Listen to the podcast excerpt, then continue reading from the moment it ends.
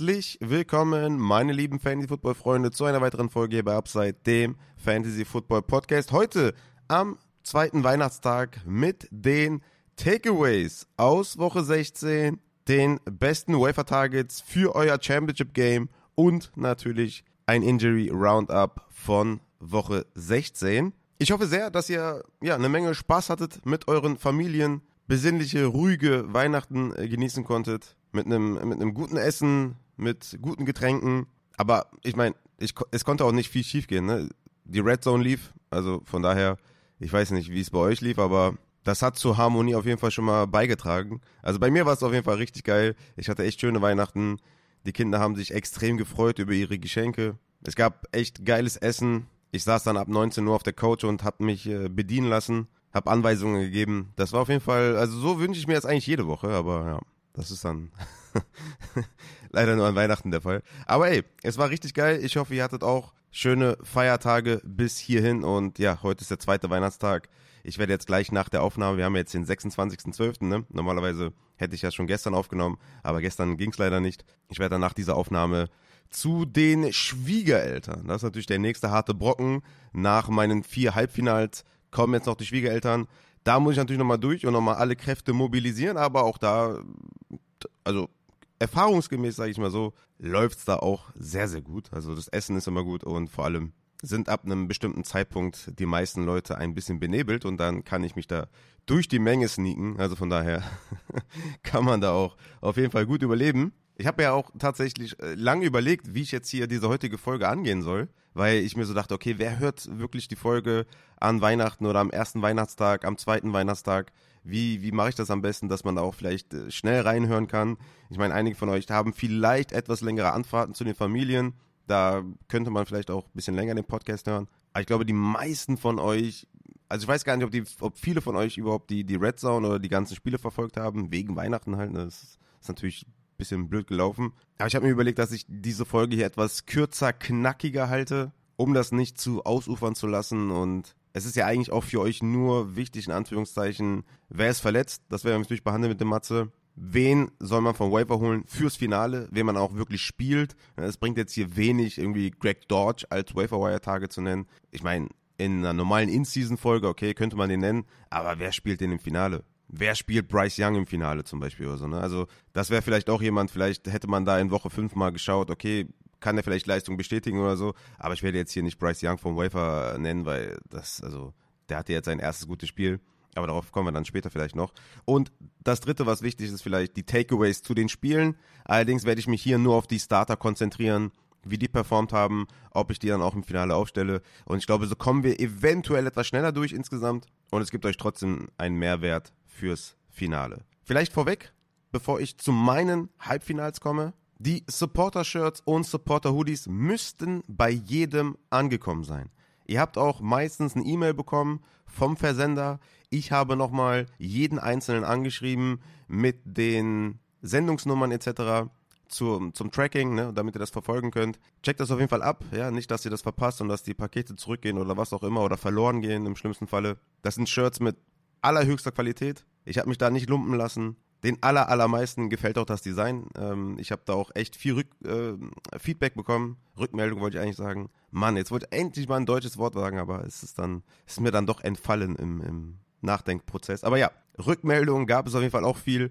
Und ja, ich würde sagen, so 80% sind extrem zufrieden, 10% so lala und 10% feiern es gar nicht. Aber ja, wie gesagt, äh, gerne auf mich nochmal zukommen, mir Feedback geben auch für die weiteren Designs für die nächsten Jahre. Der Online-Shop zu Merch-Artikeln und so weiter und so fort ist im vollen Gange. Ich warte nur noch auf einzelne Bilder, die ich dann hochlade und dann geht der Shop auch schon online. Ich werde natürlich im Discord das zuerst posten. Wir haben bei einigen Sachen nachgestockt, also da könnten viele noch äh, Sachen bekommen, die man letztes Jahr noch nicht bekommen hat äh, oder nicht mehr bekommen hat, besser gesagt. Da werde ich dann im Discord ja so, so einen Early-Link schicken für die Supporter und dann werde ich dann einen Tag später für alle das nochmal zugänglich machen. Und ja, checkt das auf jeden Fall ab.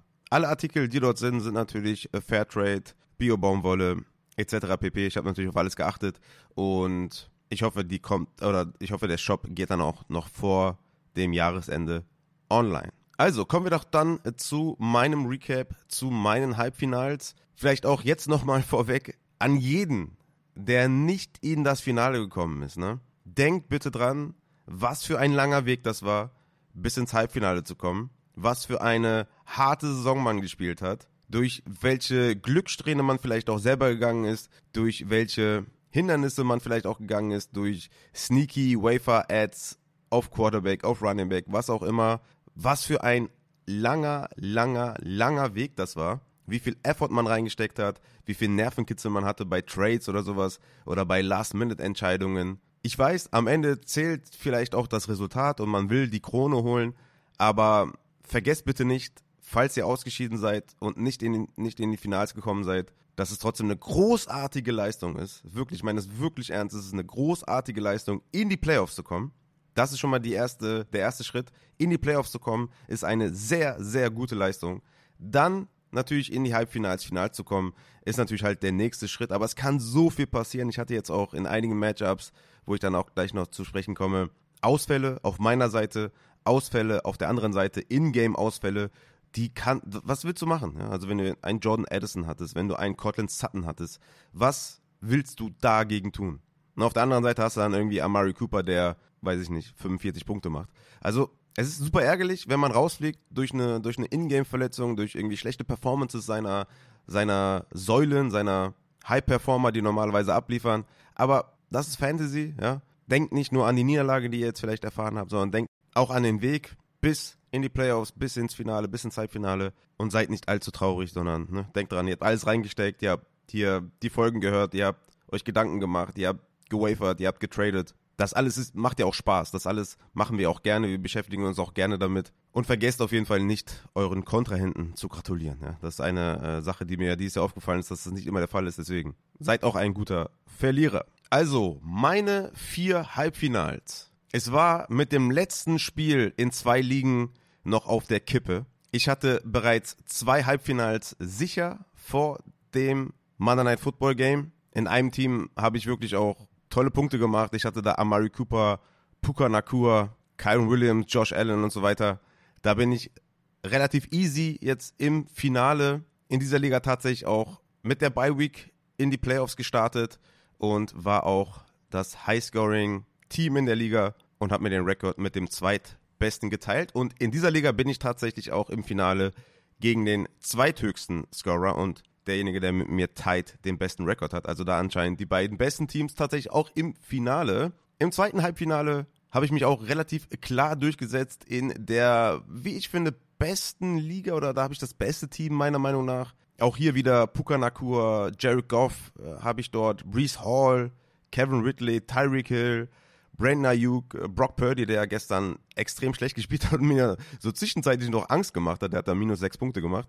Aber ich habe da zum Beispiel auf der Bank einen Lockett, einen McLaurin, einen Warren und so weiter und so fort. Also das ist auch echt ein sehr, sehr starkes Team. Auch hier hatte ich letzte Woche die Bye Week und in dieser Liga hatte ich die zweitmeisten Punkte und mit drei anderen Leuten den besten Rekord und dort treffe ich dann jetzt auch im Finale tatsächlich auf denjenigen, der mit mir zusammen den besten Rekord hat. Der andere, der den besten Rekord hat, ist dagegen ausgeschieden. Also auch hier, man kann schon sagen, die vier besten Teams dann auch im Halbfinale gewesen, weil mein Gegner hatte nämlich die meisten Punkte in der Regular Season. Den habe ich dann jetzt besiegt. Der hatte, glaube ich, auch einige Ausfälle, wenn mich nicht alles täuscht. Ah, nee, doch nicht, das war in einer anderen Liga.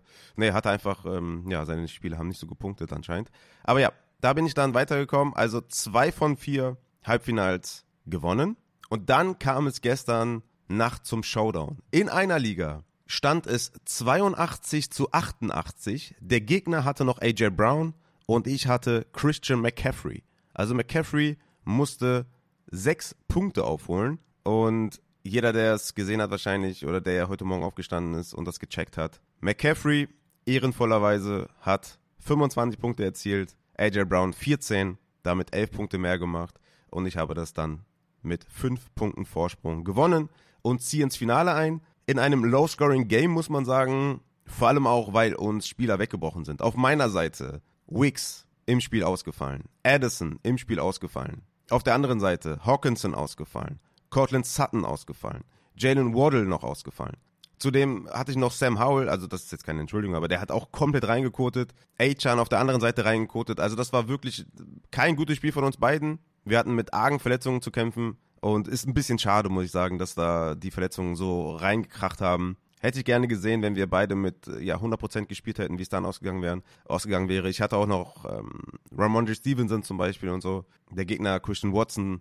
Also von daher, ja, leider etwas verletzungsgeplagt. Gehe ich dann jetzt aber auch ins Finale, muss ich sagen. Da bin ich mal gespannt, was ich auf den Wafer noch so finde und ja, was ich da noch retten kann. Aber ich werde natürlich alles reinschmeißen und habe natürlich auch Spieler wie Jordan Love, Rashad White, Cooper Cup, Trey McBride, McCaffrey, die natürlich auch einiges rausreißen können. Und das letzte Matchup, also jetzt habe ich drei von vier Finals. Das letzte Matchup war dann so, dass ich Dibu Samuel in meinem Lineup habe gegen McCaffrey und einen Vorsprung von zwölf Punkten hatte. Also McCaffrey musste zwölf Punkte aufholen gegen Dibu Samuel. Und wie ist es ausgegangen, meine lieben Fantasy-Football-Freunde? Es gab ein 109,9 zu 110,6.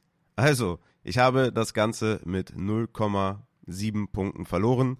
Und mal wieder ein Playoff-Spiel mit unter einem Punkt verloren, das dritte dieses Jahr. Also da sieht man auch, ich kann mich jetzt nicht beklagen in diesen drei Spielen, äh, die ich da äh, verloren habe, unter einem Fantasy-Punkt äh, Abstand, Unterschied. Es war trotzdem geil, hat trotzdem viel Spaß gemacht und ich muss auch sagen, dass hier in dieser Liga mein Kontrahent äh, DJ Moore hatte, Cortland Sutton hatte, die ganz klar verletzungsgeplagt waren. Also DJ Moore hat er durch das ganze, durch das ganze Spiel verletzt gespielt. Cortland Sutton hat null Punkte gemacht. Und auf meiner Seite war jeder fit, jeder durchgespielt und trotzdem war es so knapp. Also ich habe völlig verdient verloren. Mein Gegner meiner Meinung nach auch viel besser. Und das sage ich mit Eckler, Jefferson und Cup im Lineup. Aber insgesamt äh, würde ich dann doch schon sagen, dass der Gegner einfach das bessere Team hatte oder einfach auch besser drauf war und ohne die Verletzungen hätte der mich wahrscheinlich auch nochmal deutlicher rasiert.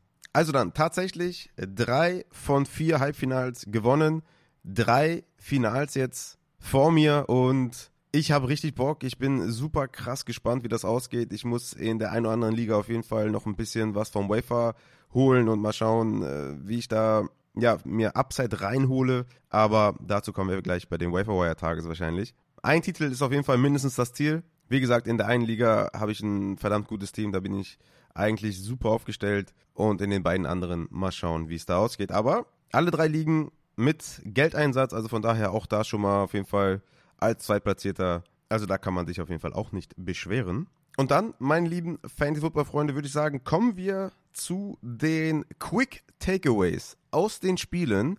Auch wieder Game by Game, Team by Team, aber ich mache es relativ quick konzentriere mich da auf die Starter fürs Finale, um euch da kurz und knackig schon mal ein paar Tipps zu geben. Starten werden wir bei den Saints und Rams. Hier haben wir direkt auch schon mal zwei Quarterbacks, die in den letzten Wochen auf jeden Fall sehr, sehr stark gespielt haben. Vor allem natürlich mit Matthew Stafford, der seit Woche 12 in jedem Spiel mindestens zwei Touchdowns geworfen hat, 22 Punkte pro Spiel gemacht hat in dieser Zeitachse. Also der hat wirklich richtig stark gespielt. Und es ging die Giants natürlich auch wieder ein Strong Start. Matthew Stafford müsst ihr unbedingt aufstellen. Kyron Williams bei den Rams, natürlich auch klarer Starter, 16 Punkte erzielt. Wieder mal über 20 Opportunities, ganz klare Sache. Strong Start gegen die Giants. Puka Nakur mit einem wunderbaren Spiel mit 28 Punkten, 164 Receiving Yards Touchdown gemacht. Der war ja diese Woche ja, jemand, wo viele Fragen kamen zu Puka Nakur. Ich habe glücklicherweise des Öfteren auf Puka Nakur verwiesen und gegen die Giants natürlich ein absoluter Mustard. Genauso wie Cooper Cup, Mustard, auch wenn er nur 7,9 Punkte gemacht hat. Er hatte 12 Targets, 2 Endzone-Targets, Mustard, Cooper Cup. Tyler Higby auf Tight End, mh, hm, 8 Tage in den letzten zwei Wochen, 7 Receptions in den letzten zwei Wochen. Ist so ein bisschen kind of streamable, aber wirklich selbstbewusst kann man das nicht machen. Und wenn ihr im Finale seid, dann glaube ich, habt ihr sowas wie Trey McBride, Njoku und ne, also diese wirklich ganz klaren Top 10 Titans. Aber Tyler Higby, ja, desperate Streamer vielleicht. Auf der anderen Seite Derek Carr mit 25 Fantasy-Punkten gegen die Rams hat ein Top-Matchup in Woche 17 gegen Tampa Bay hat gegen die Rams 40 Mal den Ball geworfen für 19 Yards und 3 Touchdowns. In den letzten zwei Wochen 6 zu 1 Touchdown-Interception-Ratio für einmal 20 Punkte und 25 Punkte. Derek Carr, definitiv ein Streamer, ist 38% rostered. wenn ihr in einer One-QB noch einen Quarterback sucht für Woche 17, Derek Carr, euer Mann, holen und aufstellen. Alvin Kamara mit keiner so guten Leistung hat nur 6 Punkte erzielt, hatte trotzdem 15 Opportunities dabei, 5 Receptions, war sowohl im Rushing als auch im Receiving ein schlechtes Spiel, hat er insgesamt 35 Total Yards nur erzielt, aber den spielst du auf jeden Fall, hat einen sehr hohen Floor, das Ceiling ist so ein bisschen abhanden gekommen in den, in den letzten Wochen, weil Jamal Williams auch ein bisschen äh, mehr reinfrisst und so weiter. Aber trotzdem, Alvin Kamara must start. Chris Olave hat seinen Bounceback gefeiert mit 18,8 Punkten, 123 Receiving Yards, 13 Targets, 9 Receptions, must start nächste Woche. Rashid Shahid ebenfalls für mich ein schöner, schöner ähm, Flexer mit Upside, so wie es auch diese Woche war gegen die Rams, hat 16 Punkte erzielt, 5 Receptions, 70 Yards, den langen Touchdown gefangen gegen Tampa Bay. Könnte auch ein High-Scoring-Game werden. Ich mag hier eigentlich alle Fantasy-Optionen. Ich mag Mayfield, ich mag Derek Carr, ich mag Rashid Shahid, Olave, Evans, Godwin, Rashad White, Camara. Also Saints gegen Buccaneers würde ich auf jeden Fall alles aufstellen. Mag ich. Jovan Johnson auf Tight End mit sieben Targets, vier Receptions für 48 Yards und den Touchdown. Jovan Johnson damit jetzt die zweite Woche in Folge mit einem Touchdown. Und im Vergleich zu letzter Woche auch jetzt mit schönen Targets. Also sieben Targets, vier Receptions. Das kann man auf jeden Fall spielen. Aber auch hier eher desperate-wise ein äh, Tight Streamer gegen Tampa Bay.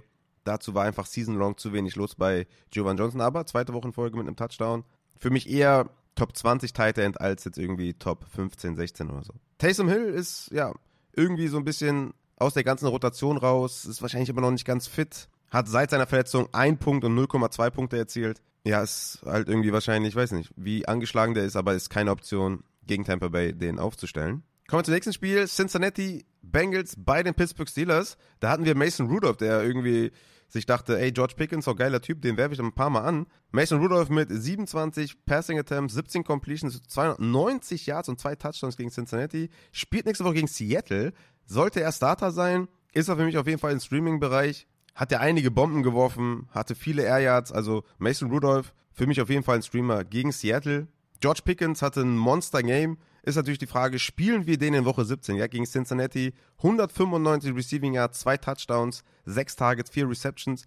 Aber spielen wir den in Woche 17 im Finale? Da bin ich mir echt noch nicht so richtig sicher. Ich meine, wie gesagt, Mason Rudolph hat krass den Ball geworfen. Einige schöne Bälle waren dabei. Es waren natürlich krasse Big Plays von George Pickens, muss man natürlich auch dazu sagen. Pickens ist für mich im Finale eher ein Wide Receiver 3, mit Upside natürlich, aber mit auch der Gefahr, dass er eben ja eher so spielt wie von Woche 7 bis 15 mit äh, ja, volatilem Outcome, mit 5 Punkten, 7 Punkten, 8 Punkten, 0 Punkten. Also ich traue Pickens im Finale nicht wirklich. Deontay Johnson hatte nur zwei Receptions für 15 Yards. Hier scheint die Connection mit äh, Rudolph nicht so geil zu sein und ja, also ist für mich auch keine Option, im Finale Deontay Johnson aufzustellen. Pat Fryermuth hat gar nichts gesehen, hatte 0 Targets, 0 Receptions, hatte 63% Snaps. Leider Pat Fryermuth fällt komplett raus aus dem Streaming-Kreis. Auf Running Back hatten wir Najee Harris und Jalen Warren. Harris mit 19 Opportunities, alles Carries und Jalen Warren mit 14 Opportunities.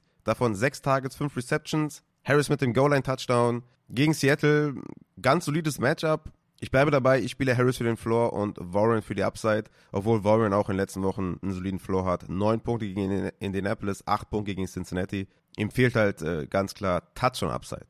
Aber natürlich hat er Every Play, äh, Big Play Potential. Beide auf jeden Fall keine Strong Starts, aber für die Flex kann man beide Running Backs aufstellen. Auf der anderen Seite hatten wir Jake Browning, der dann jetzt sein schlechtes, ja, sein schlechtestes Spiel hat, seit der Starter ist. 12 Punkte erzielt, drei Interceptions geworfen, trotzdem 42 Mal den Ball geworfen, genau wie letzte Woche in Woche 15. Also von der Opportunity her, vom Passvolumen her, passt das auf jeden Fall. Es geht in Woche 17 gegen KC. Jake Browning bleibt für mich auf jeden Fall weiterhin Streamer mit den Passing Attempts und ja, Mahomes muss halt jetzt auch mal langsam irgendwas machen. Oder es liegt ja nicht unbedingt an Mahomes, aber ich denke mal, er wird da ziemlich stinkig aus dem Spiel gegen Las Vegas rausgegangen sein und will gegen die Bengals auf jeden Fall was beweisen. Und Jake Browning bleibt auf jeden Fall ein Streamer gegen KC. 84 Passversuche in den letzten zwei Spielen. 324 und 335 Passing Yards. Ja, ich denke mal, das, das muss man schon spielen. T. Higgins mit 22,5 Fantasy-Punkten. Chase ist ja weiterhin out. T. Higgins ist ein Must-Play, 140 Receiving Yards, Touchdown. Einfach stark. Tyler Boyd, 8 Punkte erzielt, ist mir, glaube ich, zu wenig, um wirklich im Finale da Upside zu sehen. Hatte 7 Targets, aber Ich spiele Higgins im, im Receiving Core. Ansonsten haben viele andere auch was gesehen. Irvin hatte vier Targets, Io Sivas hatte acht, Boyd sieben. Ich spiele Higgins, sonst niemanden. Auf Tight End Drew Sample mit drei Receptions für 38 Yards, fünf Punkte. Auch hier ist mir zu wenig. Dazu war ja eigentlich äh, Tanner Hudson derjenige, der da irgendwie in den letzten Wochen stark war im Receiving. Meidet einfach die Tight Ends der Bengals. Und Joe Mixon ist ein Starter, ganz klar, hat nur acht Punkte erzielt, aber hatte 15 Opportunities. Ihr spielt Joe Mixon im Finale, wenn ihr denn mit Joe Mixon überhaupt ins Finale gekommen seid. Aber der hat ja auch ein ganz gutes Fantasy-Jahr insgesamt. Die Bills waren bei den Chargers. Easton Stick hat jetzt in zwei Starts 17,3 und 17,1 Fantasy-Punkte erzielt. Drei Touchdowns in der Luft, einen am Boden und eine Interception geworfen. Hat 32 Mal und 33 Mal den Ball geworfen. Das ist auf jeden Fall solide. Gegen Denver ist der im erweiterten Streaming-Kreis. In Superflex liegen vielleicht ein interessanter Wafer-Ad, falls da euch die Quarterbacks ausgehen. Man kann natürlich hoffen oder nur hoffen, dass Keen Allen zurückkommt für euer Finale. Das wäre natürlich richtig geil. Ansonsten Joshua Palmer hatte 8 Tages, 5 Receptions für 47 Yards. Ist auf jeden Fall ein Flexer mit Upside. Joshua Palmer kann man definitiv spielen im Finale. Alle anderen Receiving-Optionen nicht. Und Jared Everett hatte 8 Targets, 7 Receptions für 42 Yards. Hat jetzt in den letzten drei Wochen jeweils 8 Targets gesehen, Jared Everett. Ist nur 46% rostert. Also falls ihr desperate seid irgendwie auf Tight End, holt euch Everett. Der hat halt in den letzten vier Wochen keinen Touchdown erzielt, aber ohne Touchdown 6,4, 5,6 und 7,7 Punkte. Ist auf jeden Fall erwähnenswert. Holt euch Everett, wenn ihr desperate seid. Auf Running Back haben wir Eckler bei den Chargers, der ja in den letzten Wochen einfach fehlt die Upside ganz klar. Hatte nur gegen Denver in Woche 14 ein gutes Spiel mit 18 Punkten. Sonst seit Woche 11 6 Punkte, 6,9, 3,7, 5,8, 10,1. Gegen Denver trotzdem, ihr spielt Eckler, hat auch wieder drei Receptions, vier Targets, hatte insgesamt 19 Opportunities, hatte also wieder den ja Kind of Workhorse-Status äh, sich zurückgekämpft. Eckler ist ein Spieler, den ich aufstelle. Wahrscheinlich eher wieder Top 20, Top 24 Running Back, aber kaum vorzustellen, Eckler komplett zu sitten. Ist halt ein extrem schlechtes Fantasy-Jahr von Eckler, rein efficiency-wise. Und ja, bin mal gespannt, wo der nächstes Jahr spielt. Bei den Bills äh, spielen wir natürlich Josh Allen, klare Sache. James Cook hatte nur vier Punkte, hat wahrscheinlich einigen vielleicht auch das Finale gekostet, hatte trotzdem 20 Opportunities, also es bleibt dabei. Mit dem neuen OC, hohe, hohe Workload für James Cook, seit dem OC-Wechsel mit 22 Opportunities pro Spiel, must start auch gegen New England, auch wenn das Matchup tough ist. Du spielst in dieser Offense den Running Back 1, der auch seit dem OC-Wechsel einige Red Zone Trips sieht. Ihr spielt James Cook im Finale. Gabe Davis spielt ihr nicht, weil nach einem guten Spiel folgt meist ein chaotisches. Er hatte vier Receptions für 130 Yards und den Touchdown, aber der hatte halt in Woche 14 und 15 jeweils null Punkte erzielt. Deswegen Gabe Davis im Finale bitte nicht aufstellen. Stefan Dix, er ist der Elefant im Raum, denke ich mal. Acht Targets, fünf Receptions für 29 Yards. Hat damit in den letzten drei Wochen oder auch hier seit dem OC-Change 24 Receiving Yards, 48 Receiving Yards und 29 Receiving Yards. Also Stefan Dix, im Finale zu sitten, wenn ihr überhaupt mit Stefan Dix ins Finale gekommen seid, auch ein Tough Call, weil es ist Stefan Dix, er ist ja nicht verletzt oder sowas. Und elf Targets, fünf Targets, acht Targets, damit kann man auch leben. Meiner Meinung nach spielen wir trotzdem Stefan Dix, auch wenn er da in den letzten Wochen nicht gut performt hat. Ich stelle ihn auf. Auf Titan haben wir ein Desaster, seit äh, Dawson Knox zurückgekommen ist und seitdem der OC-Change passiert ist, hat äh, Kincaid 4,6, 0 Punkte, 1,2 Punkte ja, Kincaid fällt aus den äh, Top 12 raus und ist, wenn überhaupt, ein Streamer und mehr nicht. Da würde ich jetzt zum Beispiel einen Everett vorziehen. Dann haben wir die Colts bei den Falcons. Tyler Heinecke hat 13 Punkte erzielt, spielt gegen Chicago in Woche 17. Zu hartes Matchup in meinen Augen würde ich nicht aufstellen. Drake London, ja, durch die Saison hinweg sehr volatil, mal gute Spiele, mal schlechte Spiele. Jetzt mal wieder zwei schlechte hintereinander, 3,4, 5,4 Punkte. Davor gegen Tampa Bay 24,2. Chicago passt nicht vom Matchup her in meinen Augen und ich würde Drake London im Finale nicht aufstellen. Sowieso alle anderen Receiver auch nicht.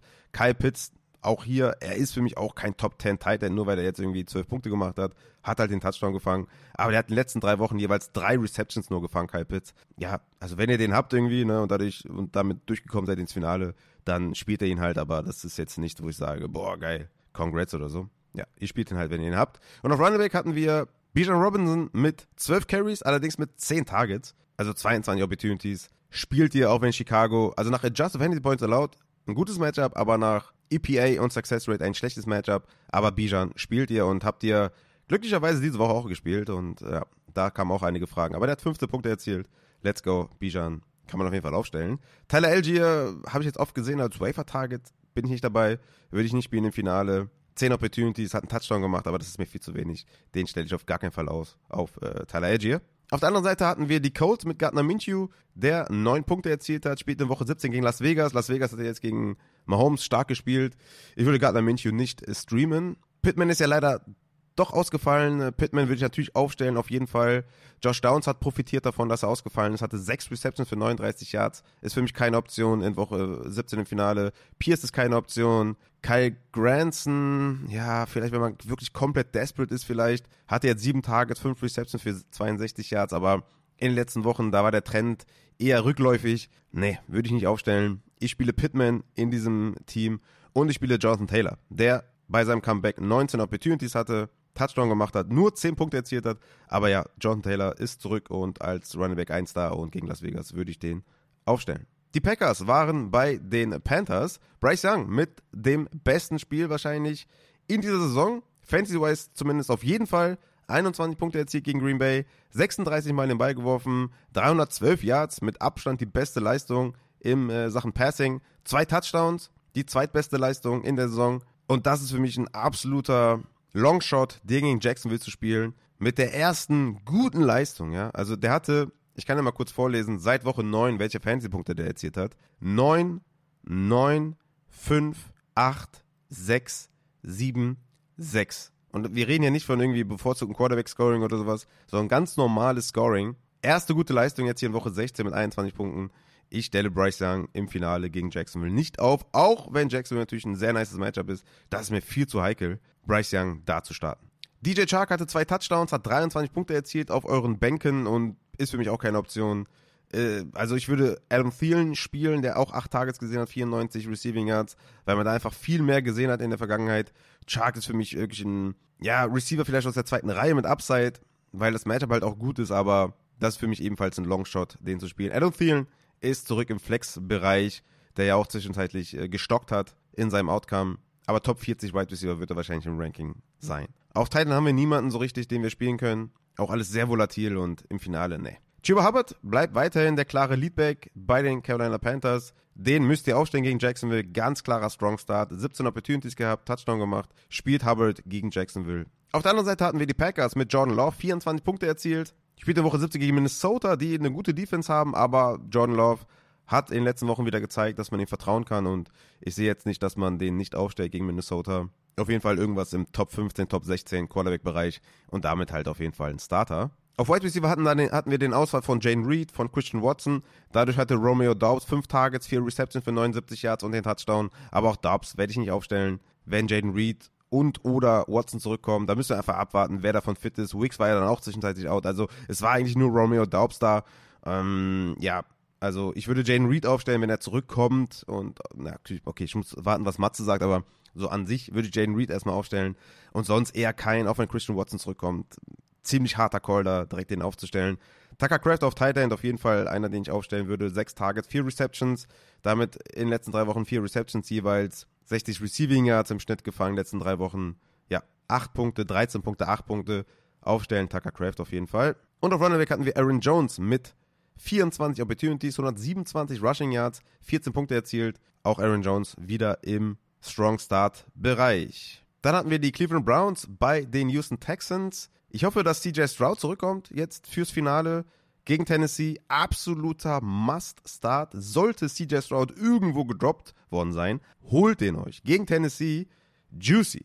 CJ Stroud unbedingt spielen. Davis Mills, ja, weiß ich nicht. Also nee, das würde ich nicht machen. Nico Collins äh, war ja zurück dann, doch active, hatte sechs Targets, vier Receptions für 18 Receiving Yards und Touchdown, 12 Punkte. Allerdings muss man sagen, wenn CJ Stroud zurückkommt gegen Tennessee, must start. Noah Brown hatte sieben Targets für 38 Yards, nur drei Receptions, aber auch er gegen diese Tennessee Defense ist Noah Brown für mich auf jeden Fall auch ein Flexer mit Upside. Dalton Schultz auf Tight End war ja verletzt ähm, irgendwie ra äh, irgendwann raus, hatte aber 11 Targets, 8 Receptions für 61 Yards. Dalton Schultz must start auf Tight End. Und auf Running Back hatten wir dann Damian Pierce mit 8 Punkten, allerdings hatte der nur 5 Opportunities, hat halt den äh, Touchdown gemacht. Und Singletary hatte 12 Opportunities, 7 Punkte. Gegen Tennessee eher ein Flexer mit Floor, Devin Singletary. drei Receptions noch dazu, also sieben Receptions in den letzten zwei Wochen, ist vor allem im PPR ein ganz guter Floor. Auf der anderen Seite bei den Cleveland Browns Joe Flacco mit 25 Fantasy-Punkten. Allerdings spielt Flacco in Woche 17 gegen die Jets. Das ist ein hartes Matchup, aber Joe Flacco ist in so einer bestechenden Form, ich kann mir eigentlich nicht vorstellen, dass man den nicht spielt. Der hat jetzt, seitdem der Starter ist, 44 Passing Attempts für 254 Yards, zwei Touchdowns. 45 Passing Attempts, 311 Yards, drei Touchdowns. 44 Passing Attempts, 374 Yards, zwei Touchdowns. 42 Passing Attempts, 368 Yards, drei Touchdowns. Wie willst du das sitten? Vor allem, wenn Interceptions nicht großartig bestraft werden, weil davon hatte er fünf in den letzten zwei Wochen. Aber das, das, wie willst du das sitten? Joe Flacco gegen die Jets, toughes Matchup. Ich würde den mindestens mal streamen auf jeden Fall. Also ist im Streaming-Bereich, das will ich damit sagen, dass er halt kein Top 12 Quarterback ist, sondern im Streaming-Bereich und ja, ich würde ihn aufstellen. Amari Cooper, ja, ist natürlich derjenige, der davon ganz klar profitiert. Hatte ein Monsterspiel, 11 Receptions für 265 Yards und zwei Touchdowns, 46 Fantasy-Punkte. Wahnsinn auf jeden Fall. Ähm, hatte sich so ein bisschen abgezeichnet. In Jacksonville hatte er schon 14 Targets, viele Air Yards, hatte ich dann gesagt, in Woche 15 unbedingt spielen. Da hat er 19 Punkte gemacht. Gegen Houston war es dann eigentlich auch klar, dass er wieder abliefert. Also von daher Amari Cooper mit tollen Leistungen in den letzten drei Wochen. Allerdings jetzt gegen die Jets die das schwerste Matchup sind für Wide Receiver. Aber auch hier, wie willst du Cooper sitten, ne? Mit den Leistungen in den letzten Wochen als klarer Wide Receiver 1, mit dem Target Share, 32%, 19%, 36%. Cooper musst du aufstellen. Und ansonsten haben wir natürlich noch David Njoku, den man unbedingt aufstellt, auf Tight End, 9 Targets, 6 Receptions, wieder ein Touchdown gefangen. Also Njoku auch toughes Match, aber du spielst in Joku, du spielst Cooper, dafür haben die einfach zu krass gespielt. Und du sittest die Running Backs, denke ich. Ne? Also Ford ist weiterhin Leadback, hatte 17 Opportunities, hat auch den Touchdown gemacht, aber nur 8 Punkte erzielt. Super schlecht am Boden gewesen. Auch Kareem Hunt war super schlecht am Boden. 11 Rushing Yards, hat aber auch den Touchdown gemacht. Nee, also ich würde Ford und Hunt würde ich sitten. Dann haben wir die Lions bei den Minnesota Vikings. Nick Mullins mit 15 Fantasy-Punkten war auf jeden Fall solide, war von mir auch ein, ein Starter, ein Streamer diese Woche. Gegen Green Bay in Woche 17 auch auf jeden Fall für mich im erweiterten Streaming-Bereich. Hat jetzt in Woche 15 303 Passing Yards, in Woche 16 411. Hat leider vier Touchdowns und sechs Interceptions geworfen. Aber ja, das ist jetzt nicht so wichtig, wie viele Interceptions man wirft, wenn man normalen Scoring spielt. Hat 17 und 15 Punkte erzielt. Ich würde Nick Mullins als Streamer sehen gegen Green Bay. Jefferson natürlich absoluter Must-Start, ist klar. Und Osborne kommt jetzt als Flexe mit Upside rein, weil Addison ausfallen wird. Osborne mit 7 Tages, 5 Receptions, 95 Yards und Touchdown. Osborne ist aufzustellen gegen Green Bay auf der Flex. Hawkinson, klar auf Tight End starten. Wenn der denn fit ist, hoffentlich fällt der nicht aus. Und Ty Chandler mit der Leadback-Rolle bei den Vikings. Allerdings endete das nur in 8 Carries für 17 Yards. Tatsächlich hat er wenigstens den Touchdown gemacht. Ja, war aber klarer Leadback mit 66% Snap-Share, 80% Rush-Attempt-Share. Allerdings halt nur im Endeffekt 8 Opportunities. Aber es scheint Leadback zu sein. Und daher ist auf jeden Fall ein Flexer, den man spielt gegen Green Bay. Goff auf der anderen Seite mit 15 Fantasy-Punkten, 40 Mal den Ball geworfen für 30 Completion, 257 Yards, allerdings nur ein Touchdown dabei gewesen. Woche 17 gegen Dallas sollte High Scoring werden. Hier ist auf jeden Fall für mich ein Upside-Play gegen Dallas. Bin sehr gespannt, wie das ausgeht. Goff hat sowieso einen hohen Floor eigentlich auch an sich, also von daher Goff vielleicht jetzt nicht das beste Matchup und vielleicht kein absoluter Strong Start, aber ich würde Goff im Finale aufstellen. Gibbs und Montgomery spielt ihr beide, das wisst ihr. Amon Russell Brown spielt ihr und Laporta spielt ihr, auch wenn er nur drei Punkte gemacht hat, spielt er auf jeden Fall im Finale auch wieder. Dann, die Commanders waren bei den Jets. Travis Simeon hat übernommen für Zach Wilson, hatte 49 Passing Attempts, richtig krass, aber hat nur 10 Punkte gemacht gegen Washington, das heißt gegen Cleveland. Ein Must-Sit. Gary Wilson war dann auch irgendwann im Spiel etwas angeschlagen, aber ja, 9 Reception für 76 Yards, ist halt vom Talent her unglaublich gut und spielt eigentlich auch eine tolle Saison, trotz Quarterback-Play gegen Cleveland. Jetzt nicht das beste Matchup. Gary Wilson eher auch jemand für die Flex für mich, für den Floor, als jetzt irgendwie für Upside, aber es ist halt Gary Wilson. Conklin hatte vier Receptions bei sieben Targets. Er kommt wieder so ein bisschen in den äh, erweiterten Tight End Streaming Bereich.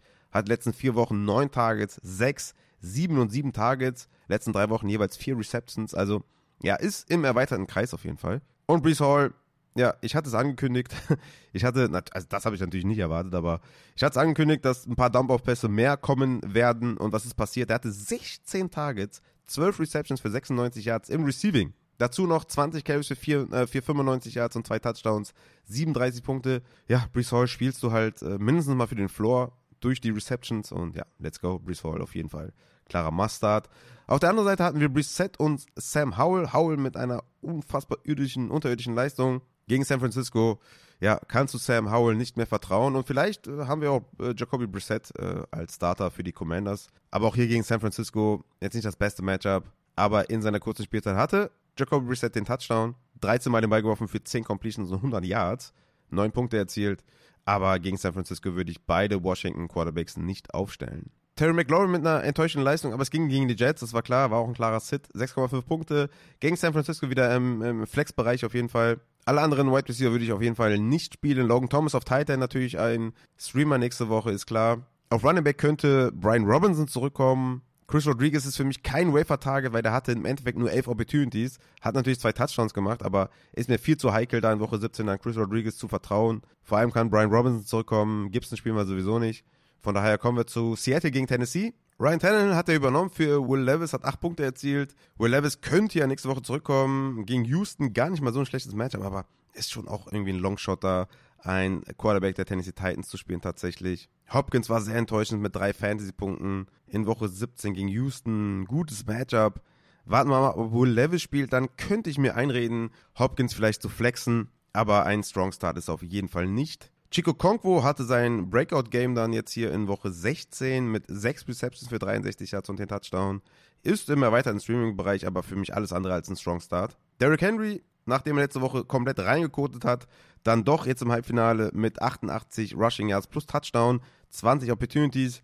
Gegen Houston, ja, könnte man auch vielleicht in Führung kommen und so weiter. Also, ja, Derrick Henry hat zwar noch 15 gegen Houston, 13 Total, äh, Total Yards erzielt bei 20 Opportunities, aber Derrick Henry würde ich dann trotzdem wieder aufstellen. Ty J. Spears ne, kommt so langsam auch in den Flex-Bereich, aber ob es wirklich reicht, um den äh, Strongs zu spielen, hatte jetzt in den letzten vier Wochen vier Receptions, sechs Receptions, eine und fünf Receptions. Also ganz guter Trend und äh, ganz solide damit natürlich auch gepunktet. Hat natürlich auch immer Big Play Potential, aber für mich außerhalb der Top 30 Running Backs. Dann haben wir Geno Smith bei den Seattle Seahawks, 17 Punkte erzielt, war solide. Ich hatte mir ein bisschen mehr erhofft, aber hat zwei Touchdowns gemacht, 227 Yards. Gegen Pittsburgh in Woche 17, schwereres Matchup. Ich erwarte da vielleicht auch nicht das unbedingte High-Scoring-Game. Also Geno Smith für mich eher ein Sit gegen Pittsburgh. Ja, DK Metcalf, Lockett, JSN, ihr kennt es, ne? Metcalf ist für mich da derjenige, den ich am ehesten spiele. Auch wenn Lockett jetzt mehr Targets hatte, mehr Receiving Yards. Lockett und JSN klauen sich gegenseitig was ich, ich bin da bei DK und alle anderen Tough Call und eher für mich äh, Sits. Auf Titan haben wir immer mal irgendjemand, der irgendwas fängt, aber das ist für mich nichts äh, Konstantes. Und auf Running Back hatten wir Kenneth Walker mit 18 Opportunities, allerdings nur für 56 Total Yards, 6 Punkte erzielt. Gegen Pittsburgh nächste Woche. Mindestens war für mich ein Flexer mit Floor, aber Upside sehe ich da gegen Pittsburgh nicht. Dann hatten wir die Jaguars bei den Buccaneers. Baker Mayfield mit 20 Fantasy-Punkten. Baker Mayfield sowieso in den letzten Wochen richtig gut am Start. Nur 62% rostert. Spielt in Woche 17 gegen die Saints. Top Matchup. Und hat in den letzten drei Spielen 20, 29 und 20 Punkte erzielt für 8 Touchdowns, 0 Interceptions. Baker Mayfield, klarer Starter gegen die Saints im Finale. Mit dabei natürlich Evans, Godwin und Rashad White. Alles Must-Starts. Sowohl vom Matchup her als auch von den Opportunities. Die Jacksonville Jaguars, da müssen wir abwarten, ob Trevor Lawrence dann nächste Woche spielt gegen Carolina. Eh nicht so das beste Matchup und hat auch in den letzten Wochen nicht irgendwie bewiesen, dass man den auf jeden Fall äh, spielen muss. Also Trevor Lawrence für mich ein Sit gegen Carolina. Angeschlagen wahrscheinlich dann auch und ja, eh nicht trustworthy. Karen Ridley mit einem tollen Spiel. 22,8 Fantasy-Punkte. Carolina ist das drittschlechteste Matchup für Wide Receiver. Trotzdem Ridley, meiner Meinung nach, musst du spielen. Christian Kirk fällt ja weiterhin aus. Zay Jones war aus, äh, war out, also von daher, er war der einzige Verbliebene eigentlich und du musst Kevin Ridley spielen, wenn weiterhin Kirk und Zay Jones ausfallen. Evan Ingram mit 15 Tage, 10 Receptions, Wahnsinn, was der auf Tight End macht. Und auf Running Back hatten wir Travis Etienne mit einer enttäuschenden Leistung. 9 Opportunities für 4,6 Yards, aber ja, er bleibt halt da der Running Back 1, der Workhorse und spielt gegen Carolina Woche 17. Etienne must start. Dann haben wir die Cardinals bei den Chicago Bears. Justin Fields war der erhoffte Start, war ja mein Quarterback 5, glaube ich, in meinem Ranking. Hat dann auch 25 Punkte erzielt, vor allem 97 Rushing Yards plus Touchdown am Boden gemacht. Ja, das war zu erwarten. Atlanta ist nicht das beste Matchup für Quarterbacks, aber Justin Fields spielt zu hoher Floor am Boden. Ist für mich eigentlich auch keine Frage, dass man den aufstellt. DJ Moore hatte sich ja verletzt, also da erwarte ich auch einen Bounceback gegen Atlanta. Für mich ein klarer Starter. Sollte er fit sein, Kokemet ist ja auch angeschlagen. Ob der spielt, weiß man auch noch nicht, aber sollte er fit sein, würde ich ihn auch spielen. Aber das bleibt abzuwarten. Und auf Running Back hatten wir dann Khalil Herbert mit 22 Opportunities, 112 Rushing Yards, 18 Punkte erzielt. Deontay Foreman war ja out, also deswegen weiß ich halt überhaupt gar nicht, was da passiert gegen Atlanta Woche 17. Ob dann wieder Foreman Leadback ist, der ja Leadback war in den letzten Wochen. Also völlig undurchsichtig. Bei dem Ausfall von Foreman kann man Khalil Herbert natürlich spielen.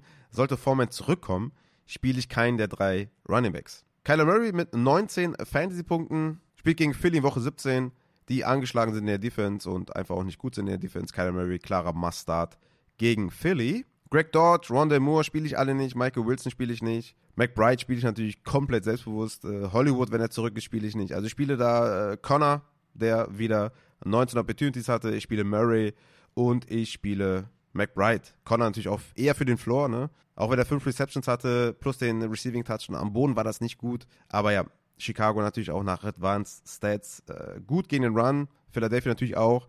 Deswegen Connor eher für den Floor, aber die Opportunities sind da und ja, ich denke, die werden auch das eine oder andere Mal in Scoring Opportunities kommen. Deswegen James Conner für mich auch ein Flexer mit Floor. Die Cowboys waren bei den Dolphins. Äh, Tour mit 14,5 Fantasy-Punkten. In Woche 17 gegen Baltimore, die jetzt eben äh, Brock Purdy geschreddet haben.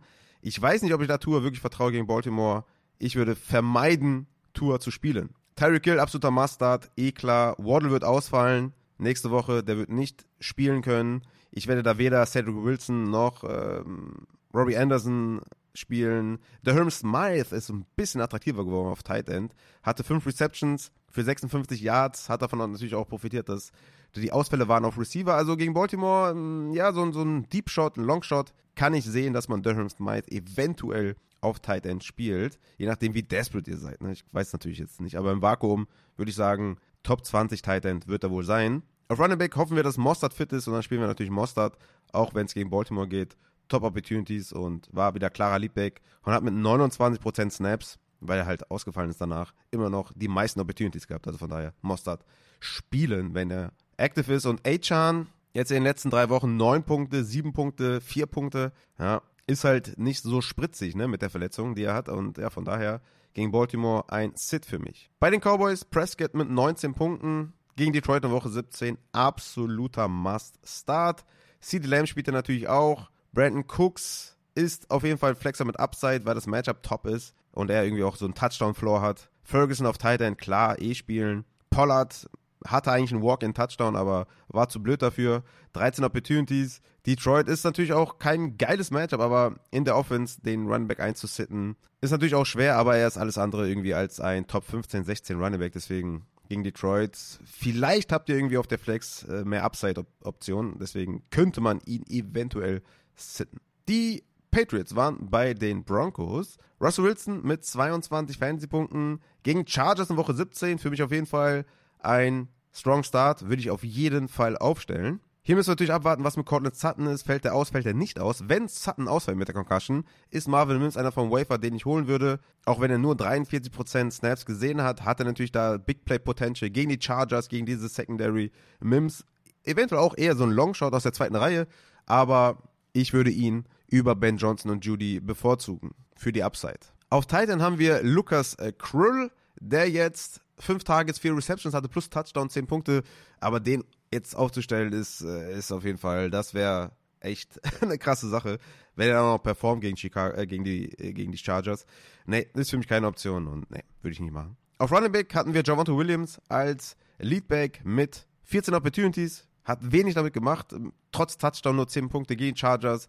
Javonte für mich ein Flexer mit Floor. Bailey Zappi von den Patriots mit 16 Punkten gegen Buffalo in Woche 17. Ja, ist so ein Auf und Ab mit Bailey Zappi, ne? Gegen die Chargers 7, dann gegen Pittsburgh 20, gegen KC 8, gegen Denver 17. Na, nicht wirklich irgendwie im Streaming-Bereich. Auf Wide Receiver spielen wir Demario Douglas, 5 Receptions für 74 Yards. Gegen Buffalo, solides Matchup. Douglas würde ich aufstellen. Parker hatte 65 Receiving Yards bei 4 Receptions. Eher ein Sit für mich. Gesicki hatte den Touchdown, aber nur zwei Targets, würde ich auch nicht aufstellen. Auf Running Back hatten wir Elliott wieder als klaren Workhorse. Sollte Stevenson ausfallen, spiele ich Elliott. Sollte Stevenson zurückkommen, hoffe ich auf Stevenson auch in der Money League, äh, weil da, da brauche ich Desperate Wise auf jeden Fall gute Optionen. Deswegen Stevenson hoffentlich fit und dann mal abwarten, was Matze sagt. Aber ja, den Running Back 1 der Patriots sollten wir aufstellen gegen die Bills. Dann haben wir die Las Vegas Raiders bei den Chiefs. Mahomes mal wieder mit einer enttäuschenden Leistung. Seit Woche 8 wirklich äh, eher ein Floorplay. Also, wobei Woche 8 war ja auch noch schlecht mit 5,6, aber dann gegen Miami 15,8, gegen Philly 16,8, gegen Las Vegas 20,8, das war ein gutes Spiel. Green Bay 13 Punkte. Buffalo 13,6. New England 15,7. Las Vegas 15,7. Ja, du spielst Mahomes gegen Cincinnati auf jeden Fall. Gutes Matchup. Es ist Mahomes, was wir zu machen. Hatte 44 Passversuche. Ist damit nicht über 300 Yards gekommen, hatte Touchdown, Interception. Es ist halt wirklich ugly mit den Receivern. Aber du spielst Mahomes gegen Cincinnati in Woche 17. Auf Wide Receiver spielst du nur Rushy Rice, der hatte 8 Punkte, 12 Targets, alle anderen spielst du auf jeden Fall nicht. Du spielst Kelsey. Auf Running Back müssen wir abwarten, ob Pacheco im Concussion-Protokoll ist und bleibt und ob er spielt dann in Woche 17 gegen Cincinnati.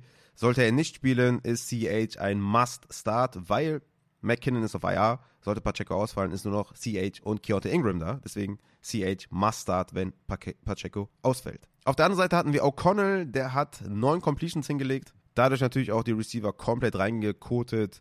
Gegen Indianapolis ganz andere, ganz anderes Matchup. Konnte natürlich weiterhin Sit, aber Devonta Adams spiele ich gegen die Colts. Ich spiele Myers für die Flex, für den Floor. Gegen Indianapolis tolles Matchup für Myers und Adams. Auf Titan haben wir nichts und auf Running Back hoffen wir auf ähm, Jacobs, dass er zurückkommt. Ansonsten spielen wir Samir White, der 22 Carries für 145 Yards hatte.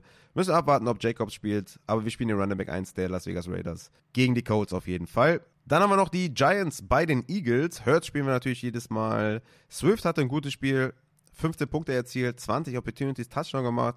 Gegen Arizona ist er auf jeden Fall ein Starter. Wir spielen natürlich Devonta Smith, wir spielen AJ Brown, wir spielen Goddard. Ist, denke ich, klar. Auf der anderen Seite hatten wir Tyrod Taylor, der dann irgendwann übernommen hat für Tommy DeVito.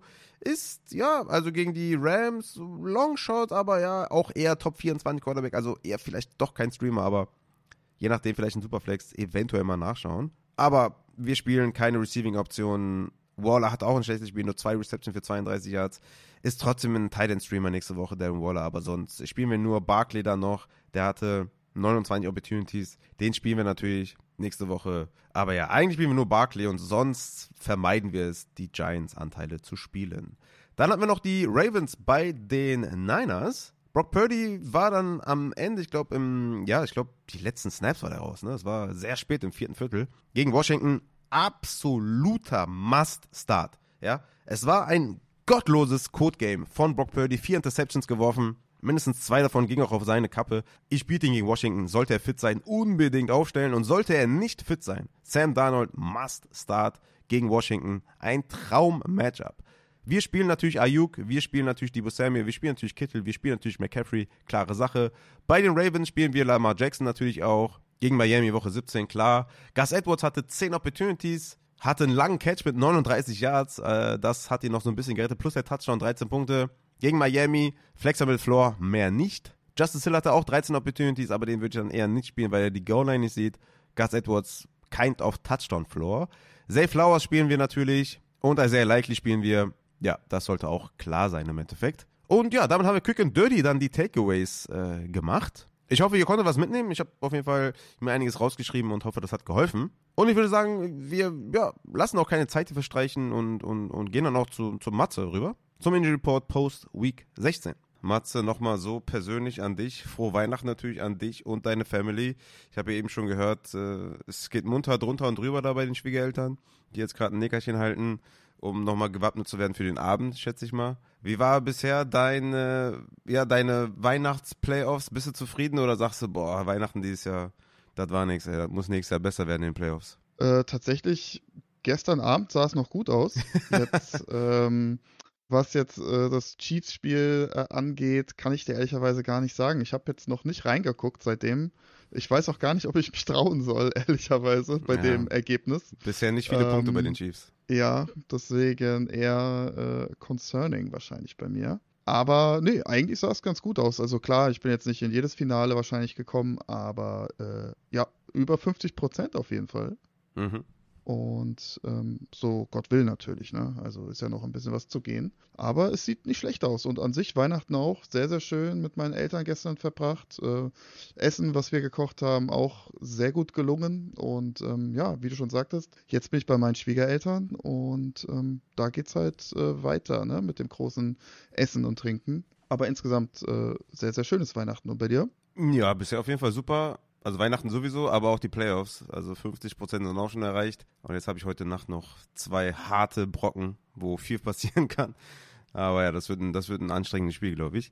Aber ja, dazu dann, oder da habe ich dann wahrscheinlich äh, jetzt am Anfang der Folge auch schon viel zu gesagt. Ich will jetzt auch nicht nochmal den Hörern das zumuten, das doppelt zu hören. Ja, von daher, mein lieber Matze, würde ich sagen, gehen wir auch dann zu den Verletzungen, die während der Spiele passiert sind. Sind leider einige eklige passiert. Bei Addison zum Beispiel, der war dann schnell raus. Bei Wicks, der war schnell raus. Sutton hat, glaube ich, nicht mal einen Punkt gemacht. Hawkinson hat, glaube ich, dann nach Addison nochmal drei Catches oder so gesehen und war dann auch out. Also viele, viele Verletzungen, die dann auch in wenigen Fantasy-Punkten gemünzt wurden.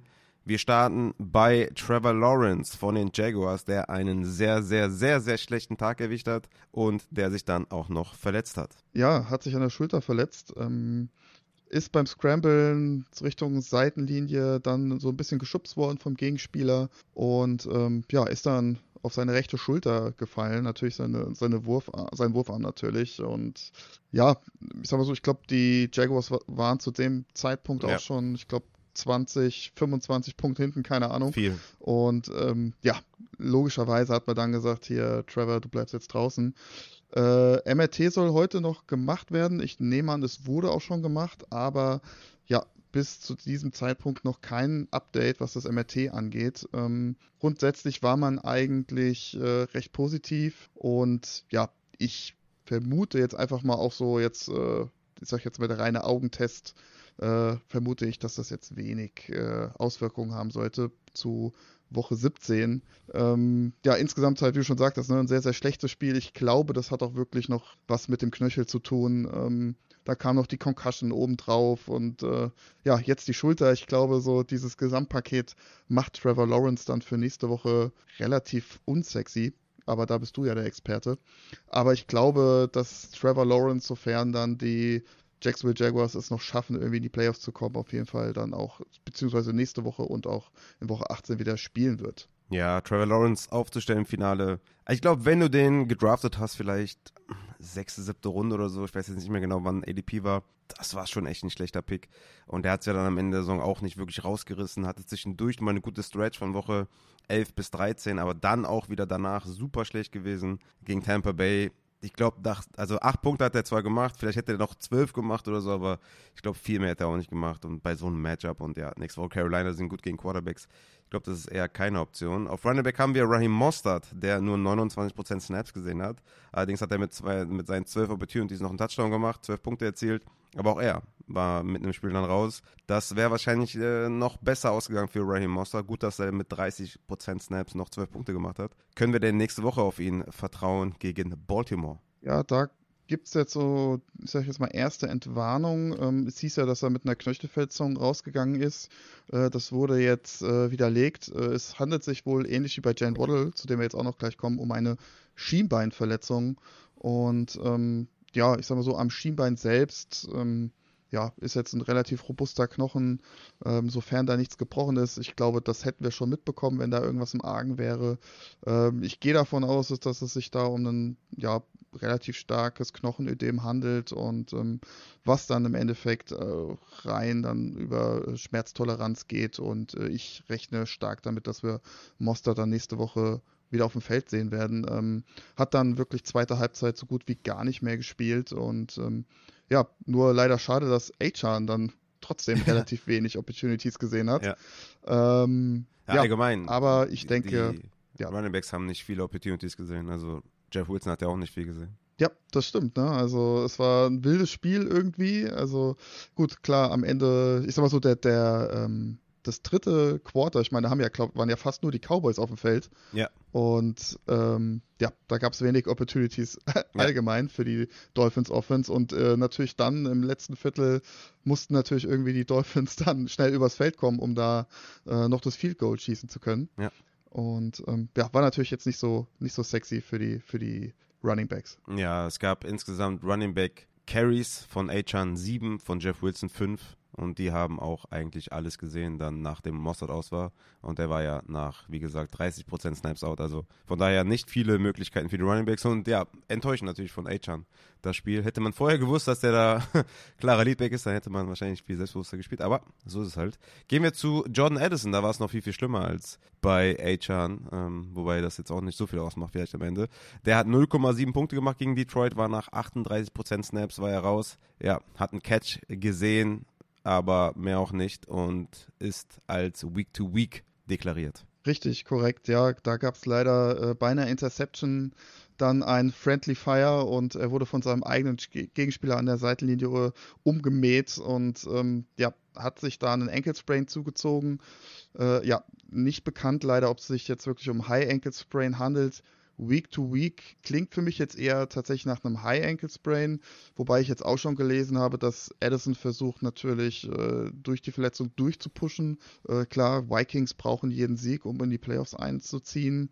Ähm, aber wir haben es natürlich jetzt auch gerade letzte Woche bzw. vorletzte Woche gesehen mit, mit Hill und Olave. So Knöchelverletzungen innerhalb von einer Woche, ja, meistens tatsächlich sehr, sehr schwierig. Und ähm, ich glaube, das wird ja äußerst eng für Woche 17. Hm. Und selbst wenn Addison active ist, ich glaube, der, er wird sich da sehr, sehr schwer tun äh, mit Routen laufen, Cuts laufen und ja. ähm, ich glaube, dann auch eher zu vernachlässigen. Ja, denke ich auch. Das, das wird nächste Woche nichts. Gehen wir zu Gary Wilson von den Jets. Der hatte neun Catches für 76 Yards, war zwischendrin out, kam am Ende ja nochmal rein, soweit ich das mitbekommen habe, mit seiner Enkelverletzung. Hast du da nähere Informationen? Ja, hat sich leicht den Enkel getweakt, hat 96% Snaps gespielt, 15 Targets gesehen und ähm, ja, also da glaube ich, rechnen wir eher dann nur mit leichter Limitierung unter der Woche, aber das sollte kein Problem sein.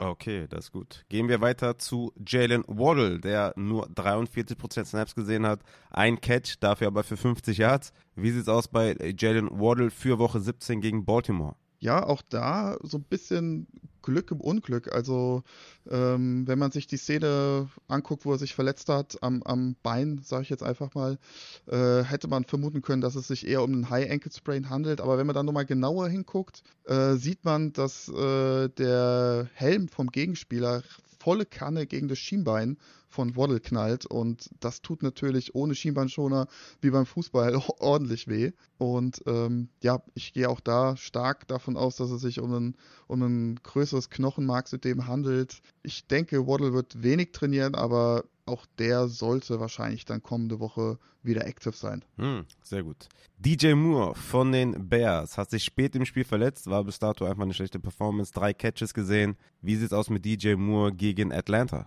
Ja, dieser Mechanismus sah tatsächlich eher Richtung High Ankle Sprain aus und ähm, man hat schon gesehen, er war dann danach auch sichtlich ähm, ja, limitiert. Ja, muss man fairerweise sagen. Um, ist zwar spät äh, passiert, beziehungsweise ist früh passiert, er hat noch viel gespielt, aber er war ja so ein On-Off, On-Off, On-Off, ne? Ja, ja, hat auch, also wenn man dann sich die Snaps anguckt, 74% Snaps gespielt, normalerweise steht da schon immer eine 9 vorne dran.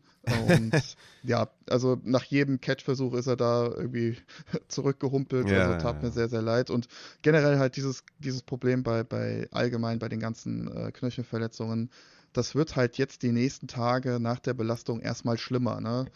Der Knöchel schwillt an, man hat deutlich mehr Schmerzen, der Knöchel ist deutlich steifer und ähm, ja, dann beginnt eigentlich erst so die richtige Reha und ähm, deswegen auch selbst mit einem High Ankle Spray, wenn er jetzt nichts äh, großartig kaputt ist, kann man auf die Zähne beißen und irgendwie das Spiel halbwegs noch äh, rumkriegen, aber ja, das wird jetzt, denke ich, auch sehr, sehr schwierig leider für Woche 17. Aber ich würde ihn jetzt noch nicht äh, abschreiben tatsächlich. Mm, okay. Ja, wir werden wahrscheinlich mit Limited Practices rechnen müssen und dann mal schauen, wie es aussieht am Game Day, ne? Ja, richtig, ja. Also das könnte ich mir vorstellen, dass es vielleicht auch eher so Richtung Game Time Decision mm. hinausläuft, ähnlich wie bei Olave und Hill letzte Woche.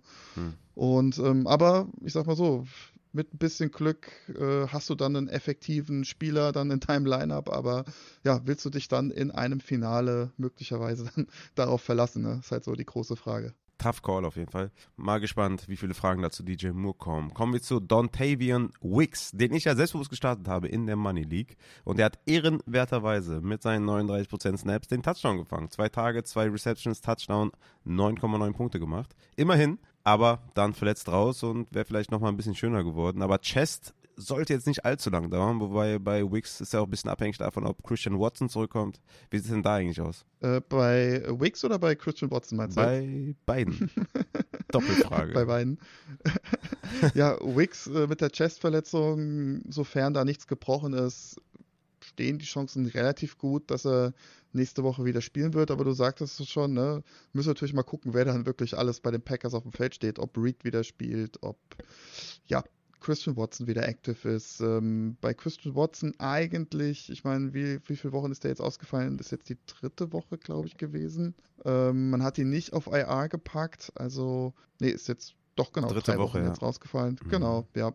Also rein theoretisch sollte es schon möglich sein, dass er dann wieder spielt. Ne? Durchschnittsausfallzeit sind diese zwei bis drei Wochen. Kommt natürlich jetzt bei Watson hinzu, er ist Wiederholungstäter mit dem Hamstring und nicht nur einmal. Und ähm, ja, das macht die Sache halt schon kompliziert. Ähm, ich sage Packers auch letzte Chance. Also spielen nächste Woche jetzt gegen die Vikings. Da geht es für beide. Ich glaube, wenn ich richtig das gelesen habe, der Verlierer dieses Spiels ist wirklich komplett raus aus dem Playoff-Rennen. Also da geht es um alles und ich könnte mir schon vorstellen, dass auch dann ein Christian Watson da äh, gepusht wird, auch wenn die Packers ja die komplette Saison sehr konservativ waren, was Verletzungen angeht. Und bei Jaden Aber Reed? da muss halt jetzt auch erstmal, da muss halt jetzt auch erstmal ein, ein Limited Practice oder so, sowas kommen, ne? Da war ja bis jetzt bei Watson 0,0, ne? Das muss man natürlich mhm. auch dazu sagen. Mhm. Ja, und bei Reed ähm, mit der Toe-Verletzung, ja, brauchen in der Regel ein bis zwei Wochen, je nach Schwere der Verletzung. Ist jetzt das erste Spiel, was er out ist. Also da sehe ich schon Chancen, dass er spielen kann. Ähm, ja, also wird, wird jetzt nicht so, wie soll ich sagen, selbstverständlich, dass er spielen kann, aber auch da, den würde ich jetzt erstmal pauschal nicht äh, abschreiben. Aber auch er hat komplette Woche gar nicht trainiert und ja, da müssen wir ganz genau gucken, was der Practice Report so sagt. Okay, gehen wir zu Cortland Sutton von den Denver Broncos. 13% Snaps, ein Target, 0 Receptions, 0 Yards, 0 Punkte. Tough auf jeden Fall, dass das genau im Halbfinale passieren musste. Concussion erlitten, ist er im Protokoll oder nicht? Er ist wohl tatsächlich im Protokoll und ähm, ja, die Saison hat es gezeigt. Spieler reagieren sehr, sehr unterschiedlich auf Gehirnerschütterungen, das kann innerhalb von drei Tagen wieder weg sein. Das kann, ja, wie bei Pittman, weg sein und dann wiederkommen. Ah, da, ja? der, war, der war sehr tough, ne? Der war sehr tough. Oh, das tat weh. Aber gut, was willst du machen? Er ist in den Flieger gestiegen, aus dem Flieger raus, hat Symptome bekommen. Ja, so ist das mit Gehirnerschütterung. Sehr, sehr ja. tricky und ja, deswegen schreibe ich auch immer fleißig die Leute auf, die zumindest mal evaluiert wurden wegen einer Concussion, damit man das so ein bisschen äh, auf dem Schirm hat, auch wenn sie dann wieder mhm. aufs Feld konnten. Mhm. Und ähm, ja, müssen wir schauen. Also auch da, ich weiß jetzt gar nicht, gibt es kommende Woche ein Early Game am Donnerstag? Gibt es ein Thursday Night Game? Ich meine ja, ich habe es äh, letztes Mal aufgemacht. Ich kann mal kurz gucken, Woche 17 haben wir die Jets bei den Browns. Ah ja, okay, dann ist es jetzt zumindest mal keine kurze Woche. Und es gibt ein angehen. Samstag Late Night Spiel, Lions at Cowboys. Hm, sexy. Okay, nee, aber dann sind sexy, ja, ja, ja zumindest mal die Spieler, die eine Concussion haben, jetzt, die haben ein bisschen mehr Zeit. Äh, wo finde ich sind jetzt hier gerade die, die Broncos? Na, die spielen sogar Sonntagabend erst. Okay, ja. Also da ist eigentlich noch genug Zeit, um auch innerhalb von einer Woche rauszukommen. Ja, müssen wir mal schauen, wie sich das entwickelt. Auf jeden Fall auch da Injury Report fleißig beobachten yes. oder uns im Kanal folgen. Absolut, Matze. Vollkommen recht. Letzteres natürlich, ne? Folgt dem Matze at Injet Fantasy, kommt in Discord und seid immer bereit für die neuesten News. Gehen wir zu TJ Hawkinson von den Vikings, hat 44% Snaps gesehen, vier Receptions für 58 Jahre. Das war kein komplettes Codespiel, aber es wäre wahrscheinlich noch ein bisschen schöner gewesen mit dem Außer von Addison. Wie sieht es aus mit Hawkinson nächste Woche gegen Green Bay? Schlecht, tatsächlich. Mm, also die offiziellen, ja, die offiziellen der Vikings befürchten eine größere Verletzung, was gleichbedeutend natürlich dann Season Ending wäre. Zumindest jetzt mal, was die Fantasy-Saison bei uns angeht. Ähm, ja, und natürlich dann auch hier äh, dementsprechend, wie die Vikings äh, ja, einen Playoff-Run hinlegen, ob sie sich überhaupt qualifizieren. Aber auch da gibt es leider keine MRT-Ergebnisse. Bei Edison ist da ja so ein bisschen mehr durchgedrungen. Und ja, müssen wir leider uns noch ein bisschen gedulden, aber ich würde wahrscheinlich eher mal ohne Hawkinson planen. Mhm. Und ähm, ja, sah für mich eher nach so einem MCL-Verletzung aus, also Innenband vom Knie. Und wenn das eine Crate 2 ist, dann sind das in der Regel vier plus Wochen. Mhm. Äh, bei einem Crate 1 sind es in der Regel zwei Wochen und ja, das macht natürlich dann eine Verletzung in Woche 16 dann immer mehr oder weniger eine, zu, eine Verletzung zu einer Season-Ending-Verletzung. Ja, auf jeden Fall. Ich sehe gerade, die Raiders haben tatsächlich 2014 gewonnen. das ist einfach wild. Geisteskrank. Ja. Gehen wir oh, zu Cole Komet von den Bears. Der hat 43% Snaps gesehen, hatte vier Catches für 107 Yards, also 13 Punkte ohne Touchdown. Tolles Ergebnis. Aber wie sieht es aus mit Woche 17 gegen Atlanta? Ja, wurde relativ schnell downgegradet zu Doubtful. Ist meistens eher ein schlechtes Zeichen, dass da ein größerer Schaden ist. Ähm, wobei jetzt nach dem Spiel Coach Eberfluss gesagt hat, dass es relativ gut aussieht, relativ positiv aussieht und auch da leider immer noch keine MRT-Ergebnisse oder irgendwas, was an die Presse weitergegeben wurde. Ähm, aber ich sag mal so, wenn dann jetzt die ersten Ergebnisse positiv sein sollten, gehe ich davon aus, dass Woche 17 trotzdem ausfallen wird. Mhm. Und ähm, ja, wie gesagt, äh, innerhalb einer Woche bei so einer Knieverletzung ist meistens tough, wenn es nicht äh, ja irgendwie so ein Knochenmarksödem ist oder einfach nur ein Bone Bruise. Äh, das wird dann meistens dann doch recht schwierig innerhalb einer Woche. Aber auch da Injury Report checken und ähm, ich freue mich schon auf unsere Folge am Freitag. Also da wird es ordentlich krachen, glaube ich. ähm, ja, aber ja, sieht jetzt erstmal nicht ganz so positiv aus, leider Gottes. Zumindest jetzt, was Woche 17 angeht. Wenn wir jetzt in der Woche 9 wären oder so, würde ich sagen, ja, gut, ein, zwei Wochen out, aber kein Long-Term-Injury. Mm, okay. Gehen wir zuletzt noch zu Dalton Schulz. Da habe ich tatsächlich gar nichts mitbekommen, äh, was der hatte. Der hatte auch ein ziemlich gutes Spiel, hatte acht Catches für 61 Yards. Was hat der noch bekommen am Ende des Spiels oder wann? Das war mitten im Spiel, hat er einen bösen Hit abbekommen, mitten auf die Brust vorne musste kurz rausgehen, wurde aber nicht auf einer Concussion irgendwie mm. äh, untersucht, okay. aber äh, auf jeden Fall, ja, Chest Injury, ähm, aber hat, wie du schon sagtest, gut gespielt und ähm, da gehe ich jetzt mal davon aus, dass das äh, keine, kein äh, schlechtes Bild, was das Röntgenbild angeht, und wird und ja, sollte eigentlich recht positiv sein. Okay, super. Das ist sehr, sehr gut. Ja, dann sind wir auch schon durch mit dem Injury Report, mein lieber Matze. Am Ende hätte ich dann noch mal eine Frage an dich, die ähm, musst ja. du mir natürlich ehrlich beantworten. Wir haben jetzt mhm. den ersten Weihnachtstag. Um 22.30 Uhr spielen die Giants bei den Eagles. Mhm. Schaust du dir dieses Spiel wirklich an? Ich denke, ich werde zumindest mal anfangen im Bett später mit dem Laptop noch ein bisschen. Was gucken. heißt später? Das sind 20 Minuten. Ja, ja, muss mir erstmal hier nochmal, muss mich nochmal bei der Familie blicken lassen. Ja. Kann er jetzt nicht einfach sagen, hier, ich gehe jetzt mal Football gucken. Ähm, zu Hause würde ich das vielleicht machen, aber jetzt auswärts bei den Schwiegereltern immer ein bisschen schwieriger. Ja. Aber klar, ich habe Hurts, ähm, ich habe AJ Brown, also ich brauche ein paar Jungs. Swift, also ich brauche die. Ja, ja, klar. Na ja, gut, klar. Fantasy-Shares ähm, verleiten einen natürlich dazu, auch dann ja. sich die Giants anzugucken. Aber ja, okay, sehr, sehr gut. Matze ist into it. Dann, ja, mein lieber Matze, wünsche dir auf jeden Fall für die letzten äh, Matchups noch viel Erfolg, dass da Fantasy-Punkte kommen und nicht dieses elendige Ingame-Injuries, die, die, die nerven einfach super krass. Also sowohl bei mir als auch beim Gegner mag ich das nicht, wenn das passiert. Hoffentlich keine Verletzungen in den nächsten beiden Spielen und dann mal schauen, was passiert. Und wir hören uns dann tatsächlich am Freitag dann erst wieder, ne? Ja, tatsächlich. Und äh, wie ich schon sagte, da wird es wahrscheinlich krachen. Aber ähm, ja, immer locker bleiben, Freunde. Wir kriegen das alle gemeinsam hin. Und äh, ansonsten wünsche ich euch natürlich noch schöne Feiertage, eine schöne Woche zwischen den Jahren. Ich hoffe, es ist ein bisschen ruhiger und ihr habt alle frei und Urlaub. Und ähm, dann würde ich sagen, starten wir alle gemeinsam am Freitag dann ja ins Finale. Und bis dahin eine schöne Woche. Macht's gut. Ciao, ciao. Zum Ende gibt es dann jetzt noch die Waferwire Targets für euer Finale nachdem wir jetzt hier die verletzten Spieler noch behandelt haben. Ich habe ja in den Takeaways schon einiges zu auch Wafer Targets gesagt, aber wir starten bei den Quarterbacks und gehen rein mit Baker Mayfield. Wie gesagt, 62% nur Rostert gegen die Saints, absoluter Must-Start. Russell Wilson, 65% owned gegen die Chargers, auch für mich ein Must-Start. In den letzten zwei Spielen 18 und 22 Punkte erzielt. Ja, spielt auf jeden Fall Baker Mayfield und Russell Wilson, wenn ihr die habt. Ein richtiger Streamer für mich, Derek Carr, 38% owned bei den Buccaneers, Top Matchup. 40 Mal den Ball geworfen gegen die Rams, drei Touchdowns erzielt gegen die Rams. In den letzten zwei Wochen 6 zu 1 Touchdown-Interception-Ratio.